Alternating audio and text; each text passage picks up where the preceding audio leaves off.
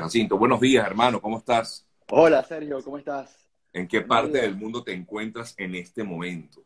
En Miami. Estamos o sea que ya, ya estás sintiendo también los... Eh, eh, ¿Está lloviendo por tu zona? La verdad no. La verdad lo que hay es una, un airecito eh, fuerte, pero no está lloviendo. Más bien, hay hasta una pequeña aparición de, de sol. De sol. Sí, sí. muy normal. Igual por estos lados, como yo comentaba, pues que yo pensé que iba a amanecer lloviendo y fíjate que no, eso se espera por lo menos, como ya decía, para aquellos que estaban conectados a partir de eso de las, de las 10 de la mañana. José Jacinto, bueno, me encanta poder conversar contigo en esta mañana porque creo que, como, como pues bien comentabas, estás aquí en Miami y, y vives aquí en Estados Unidos. Eh, cuando uno toma esa decisión de, empezar una nueva vida en otro país, yo quisiera que, que tú como, como, conferencista nos ayudaras, y como, como sociólogo que eres, un poco a, manejar, a, saber cómo manejar estas situaciones. Ayer conversaba con una, con una persona y me decía que le ha costado mucho, esta persona está en España, y le ha costado mucho comenzar de nuevo. Se siente, y me impactó mucho el comentario que me hizo, que me dijo que se sentía como como atrapada y, todo le da miedo, ¿sabes? Este, le da miedo, y me decía que le daba miedo tomar el metro, le daba miedo eh, dirigirse, por ejemplo, a, comenzar a buscar un trabajo, tiene poco tiempo en España, y porque se siente como abrumada esta persona. ¿Qué, qué recomendación le puedes hacer a personas que puedan sentirse así en este momento, José Jacinto? Gracias, Sergio. Bueno, primero agradecer la, invitación y la presencia en tu programa y a todas las personas que nos están escuchando. Yo creo que eh, en base a mi experiencia y en base a lo que trabajo también a diario eh, aquí en Miami y en Orlando en seminarios y este trabajo con la comunidad latino, latina, yo, yo siempre digo algo. Eh, cuando uno conoce su propósito o intenta saber qué es lo que uno quiere hacer, de hecho es uno de los temas que más hablo, uno logra direccionalidad. Es muy válido sentir miedo, muy válido, porque todas las emociones son válidas, todas. El que me diga a mí que no ha sentido miedo cuando salió de, Venezuela y que se siente un poco perdido y desorientado y con mucho temor, tal vez nos está mintiendo. Así que para mí ese no es el, el problema. El problema, yo creo que la dificultad se da cuando me pregunto cómo gestionar esto que estoy sintiendo. Siempre la primera recomendación que yo me di cuando yo salí fue, ¿por qué estoy saliendo? Y exactamente qué voy a buscar estando allá, en este caso aquí en los Estados Unidos. Fue una pregunta que me hice desde el primer día cuando tomé la decisión de quedar acá. Y cuando tenía, cuando tenía clara esa, esa, esa idea, a, a, partir de ahí comencé a trabajar. Y hay un principio que me ha guiado mucho, Sergio, en todo este proceso. Y es, el enfoque paga bien. Siempre estar enfocado paga bien. Y es mi primera recomendación a todas las personas que me puedan estar viendo en cualquier parte del mundo. Enfóquese en eso, en lo que usted cree. Porque vivir en propósito, Sergio, es hacer lo que me gusta hacer, lo que mejor sé hacer y que me paguen por eso. Son tres características importantes. ¿Y qué ocurre cuando no tienes un propósito o crees no tenerlo, por lo menos claro? yo creo que el propósito tiene que ver a veces con lo más sencillo de la vida.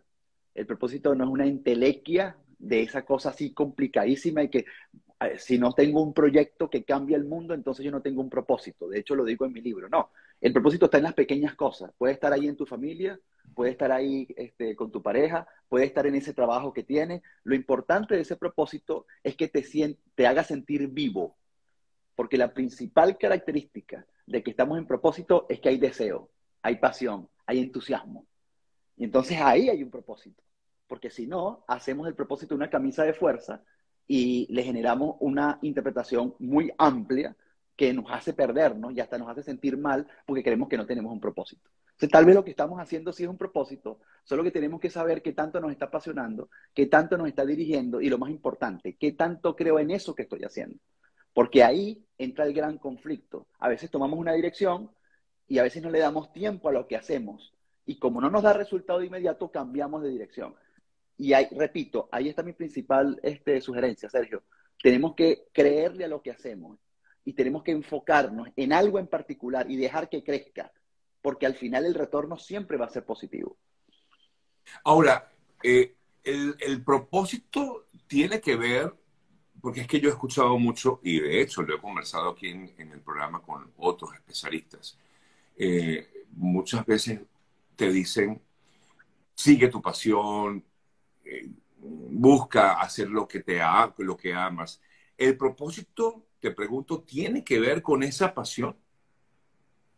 El propósito tiene que ver con eso que te genera entusiasmo y que te genera la ilusión de asumir de que estás haciendo algo que va con lo que dice tu corazón. Pero también tenemos que darle a esto un sentido muy racional. Y por eso yo hoy hablo del optimismo racional. Hay gente que se ha movido de su país, que está tal vez en este país haciendo algo que no es exactamente lo que quisiera hacer. Entonces la persona no puede entrar en culpa por eso, porque está en un proceso de transición. Yo digo, sí, porque yo trabajo en asesorías personales y le digo, pero estás ahí, estás trabajando porque necesitas llevar pan a tu casa. Y eso está bien. El asunto está en que si tú sabes que eso no es exactamente lo que quieres hacer, no asumas que esa es tu conclusión, sino que veas, lo veas como una transición y que vayas poco a poco haciendo la transición, si ese es el caso. Creo que lo importante del propósito es sentir que lo que estás haciendo te haga sentir útil. Si yo me siento útil, si yo siento que estoy en ascenso, si yo siento que estoy cumpliendo un rol, ahí hay un propósito. Pero no caer tal vez en el absolutismo de que este, tiene que apasionar y si no es exactamente esto, entonces estás mal y estás perdido en la vida, pues entonces la gente tiene una preocupación más. Claro, exactamente, y comienza una dualidad, dice, ajá, pero ya va, es que esto no me encanta, esto no es lo que yo quería hacer, pero bueno, me está dando, me está generando recursos, eh, me está generando ingresos. Em, por eso digo, por eso te pregunto, porque a veces eh, uno ve como que, bueno, me encantaría, supongamos, me encantaría dedicarme a, no sé, a, la actuación, a la canción. Yo me gustaría ser cantante. Yo, mi pasión toda mi vida fue ser cantante. Ok, está bien, puedes tenerlo allí como un norte. Por eso te pregunto, el tener eso como pasión, ¿ese es tu propósito? Y, y, y, en eso tienes que enfocarte. Esa es como mi duda. Sergio, el propósito yo creo que siempre va a estar vinculado a la mejor versión de tu talento. Okay. Una, una cosa es el talento que yo quiera y otra cosa es el talento que yo tengo. Ok. Y, yo, que y yo que tengo una especialidad en psicología deportiva y he trabajado con tantos deportistas profesionales, no te imaginas la cantidad de preguntas que me hacen muchos padres cuando terminan una conferencia y me dicen, mi hijo quiere ser futbolista y quiere ser, y quiere ser de la Vinotinto, mi hijo quiere ser pelotero y quiere ser grandes ligas. Y yo le digo, ¿su hijo tiene el talento? Okay. Si su hijo tiene el talento, tiene las evidencias y tiene la trayectoria, posiblemente puede alcanzar y convertirse en eso. ¿Quién dice que no? Claro. Pero a veces hay un gran cortocircuito, eh, Sergio y amigos que me escuchan, entre lo que quiero y lo que realmente tengo. Ay, yo quiero ser cantante. ¿Tienes la voz para cantar? ¿Tienes el talento para cantar? Entonces, ahí viene otro gran concepto que es el inventario que nos hacemos de nosotros mismos. O sea, ¿qué es lo que yo soy? ¿Qué es lo que tengo? ¿Qué es lo que me caracteriza? Y mucha gente, Sergio, está, tiene ese vacío porque tal vez no se ha hecho esa pregunta a profundidad. Y la, y, la conciencia de talento tiene mucho que ver con la idea de propósito también. Son cosas que se conectan. Es decir, sé quién soy, sé cuáles son mis habilidades, tengo un optimismo racional, no ingenuo, no me voy a engañar a mí mismo con pensamiento mágico, porque entonces comienzo a ser positivo en nombre de que todo es posible, y entonces ahí entro en un cortocircuito y me frustro, entonces la cosa se pone peor. ¿Ves? Entonces yo siempre digo, ¿qué es lo que sabes hacer? ¿Qué es lo que te gusta hacer? Ahora bien, José Jacinto, ¿cómo, ¿cómo uno logra determinar el propósito? O sea, uno puede determinarlo como tal, porque es que en el camino uno va cambiando también de, de, objetivos, ¿no? Totalmente, totalmente. Lo que pasa es que para poder verlo de esa forma, como tú lo estás planteando, hay que tener una mente flexible. Porque si, si yo tengo una mente dicotómica, inflexible, psicorrígida, yo digo, este es mi propósito y por eso mucha gente le cuesta la transición. Salió de su país trabajando toda su vida en empresa petrolera, llega a este país, de repente no puede seguir en, lo que fue toda su vida y la adaptabilidad le cuesta muchísimo. Entonces ahí entra en conflicto no te imaginas la cantidad de culpa que puede sentir una persona por sentir que no está haciendo lo que hizo. Tener esa adaptación de lo que fui a lo que soy pero sin perder el propósito, que no es otra cosa que sentirme útil en lo que estoy haciendo y sentir que estoy sumando y estoy sumándome a mí mismo y estoy sumando a la gente que está a mi alrededor, me da un sentido de trascendencia. Ojo con eso. También he conocido personas que han llegado a este país y han podido seguir haciendo aquí, y es un caso, es, mi experiencia, lo que hacía en Venezuela. Porque también tiene que ver con un tema de decisión. de manera que en esto no hay, no hay un absolutismo en decir, esta es la receta de cómo conseguir el propósito, pero sí les digo algo, cuando uno vive en propósito, hay una característica que creo que la, van la vamos a sentir todos, y es sentir pasión y sentir entusiasmo por lo que estoy haciendo. Hay un entusiasmo, hay una, hay una alegría, hay una, una determinación en hacerlo, en seguir, sin colocarme camisas de fuerza. Porque si me coloco una camisa de fuerza, convierto eso tan trascendente que es el propósito en un pensamiento rígido. Y ahí entramos en culpa, Sergio, y entramos en frustración. Y esa emoción de verdad que es muy, muy, muy dañina, muy dañina. ¿Y qué pasa cuando, cuando precisamente viene ese proceso de frustración, que sientes que no has logrado o que pasan los años, pasa el tiempo y no logras alcanzar tus objetivos, lograr ese propósito? ¿Qué pasa cuando viene la frustración? Porque es ese momento donde más te sientes como, no sé cómo si llamarlo, sí, puede ser deprimido, triste, acongojado y dices, no, no quiero seguir, me, me, me, me quedo aquí. ¿Me explico? Sí, Sergio, e, esa es una pregunta que, que yo trabajo mucho en, en, los, en, los, seminarios, porque cuando trabajo con equipos de venta, por ejemplo, es una de las preguntas que más me hacen, porque lo que más siente un vendedor es frustración, cuando no se le da lo que está buscando. Entonces, esa, la emoción de la frustración, para mí, Sergio, es una de las emociones más importantes que hay que trabajar. Dos cosas. Cuando hay mucha frustración, puertas adentro genera, tenemos rabia y puertas afuera podemos desarrollar depresión. Ahora, ¿qué detona un alto nivel de frustración? La expectativa que nos hacemos. Y ahí yo hago mucho énfasis, porque a veces las expectativas que nos creamos con respecto a nuestra vida, con respecto a nuestras metas, con respecto a lo que queremos, la fuente de esas expectativas no es un optimismo racional, es un optimismo ingenuo. Y ese optimismo ingenuo está basado en idealización y en, fantasía ilusoria. Eso quiere decir que si la expectativa que me estoy creando no, no coincide con la realidad, porque en lugar de ser positivo me convertí en un, en un positivo desmesurado. Y ese positivo desmesurado lo que hace es pensar que todo lo puede hacer porque todo lo puede lograr, porque si lo pienso lo creo y si lo creo es posible. Si yo me, si yo me, si yo me abrazo a ese concepto, cuando me choque con la realidad, puedo tener un gran cortocircuito. ¿Por qué? Porque una cosa es lo que yo estoy esperando de la vida y lo que yo quiero obtener de la vida, y otra cosa muy distinta es lo que mis habilidades y mis capacidades me dan para lograrlo. Cuando yo me hablo a mí mismo de manera sincera, racional, sin excesos, la expectativa se regula y si las cosas no se dan como esperaba, la frustración va a estar en niveles que yo puedo gestionar. Cuando ocurre lo contrario, entra la persona en una profunda frustración y ahí entra la persona, Sergio, en la inacción es cuando la persona no hace nada, se cruza de brazos, se deprimió, se entristeció, no puede caminar, no puede hacer nada. ¿qué le pasó a fulano? ¿Por qué está así? ¿Por qué no hace nada? ¿Por qué empieza una cosa hoy y mañana la termina? ¿Y por qué vuelve a comenzar mañana otra cosa? Porque se, se perdió, se desorientó. Porque le quería ver el queso de tostada rápido. Porque claro. que las cosas sucedan de inmediato. Bueno, es que eso, eso, eso es como un mal de los, bueno, digo yo, un mal, no sé si es un mal, porque a veces puede ser hasta un bien de, eh, de, los latinos, ¿no? Nos gusta ver resultados rápidos. Eh, y cuando no vemos esos resultados nos sentimos como que, que bueno, que ay, no, no, no, esto tiene que, que, ocurrir. Pero bueno, yo creo que también forma parte de la, de, la forma de ser de cada quien, ¿no? Buscar y buscar y buscar eh, que, que, se den, o por lo menos procurar que las cosas sean, digamos, con cierta rapidez, ¿no, José? Sí, claro, la, la, rapidez es parte de lo que todos queremos, pero hay otra tarea también que es muy importante, que es la paciencia para, para que puedas ver eso eh, que estás, por lo que estás trabajando. Hay, hay, una, hay una parte de, de, la Biblia que dice, echa tus pan sobre las aguas, que en, que en algún momento los vas a recoger.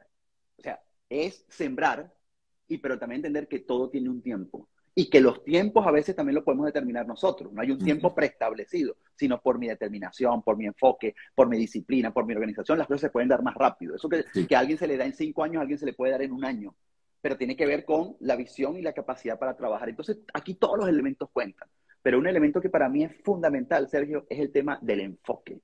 Porque el enfoque paga bien. Pero para yo enfocarme en algo, tengo que tener la certeza de que eso que estoy haciendo es lo que quiero hacer, porque tengo convicción y tengo compromiso. Va a ser muy difícil que alguien se enfoque contra viento y marea y esté enfocado, pero fijamente en algo, si no siente en su espíritu y en su corazón de que eso que está haciendo lo está haciendo desde el alma. Y lo está haciendo desde la convicción de que ese es el camino que tiene que tomar.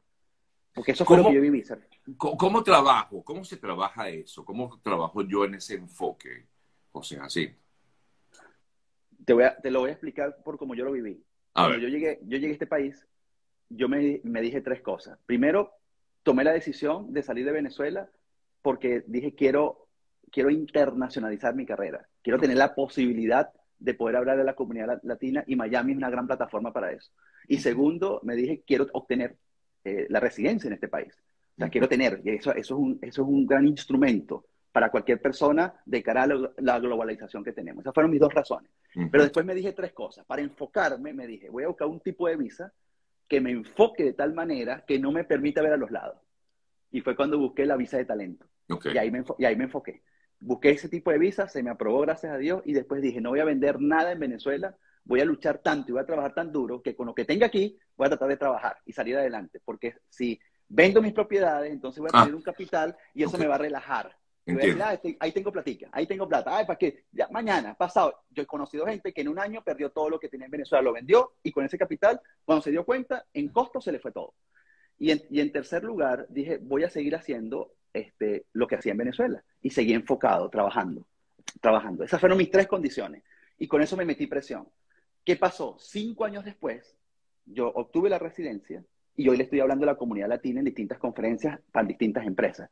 Fue duro, sí fue duro, pero, por eso, pero por eso yo digo, estar enfocado paga bien. ¿Por qué? Porque en medio de ese proceso yo me diversifiqué, pero tuve muchas posibilidades de irme por otros caminos para buscar dinero como todos necesitamos para cubrir los biles, pero dije, si yo lo hago y no trato de estar enfocado y hacer el esfuerzo de que lo que yo sé hacer me dé resultados acá, nunca va a suceder.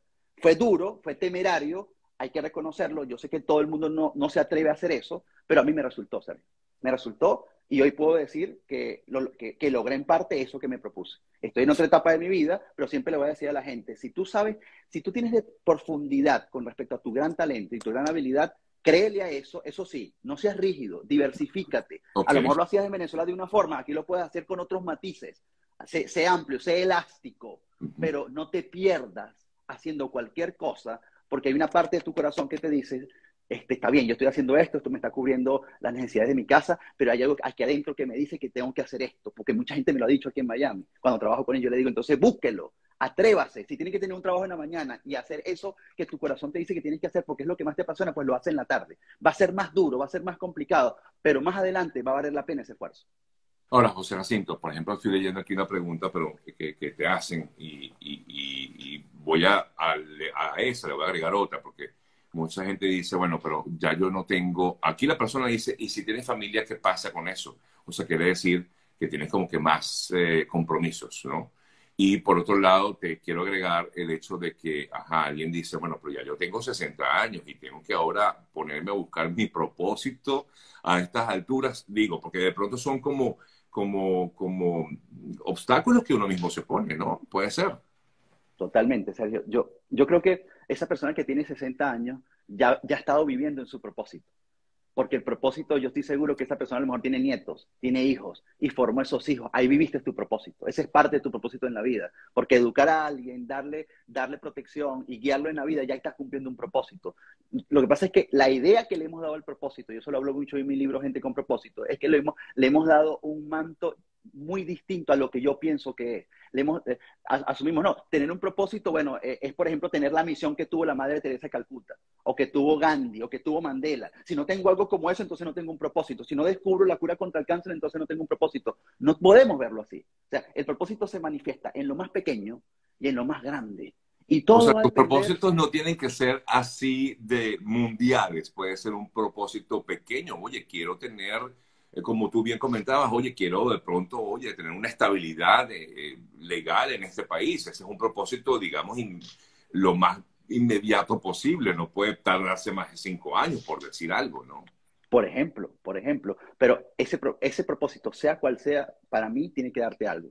Te tiene que hacer sentir útil, te tiene que dar entusiasmo y te tiene que hacer sentir pasión. O sea, una persona que vive en propósito, cualquiera que sea, no vive en depresión, no vive en tristeza, porque el propósito te enciende la vida, te la enciende. O sea, estás con ganas de seguir a pesar de todas las dificultades que podamos tener. Y esa es la diferencia de un propósito con una meta.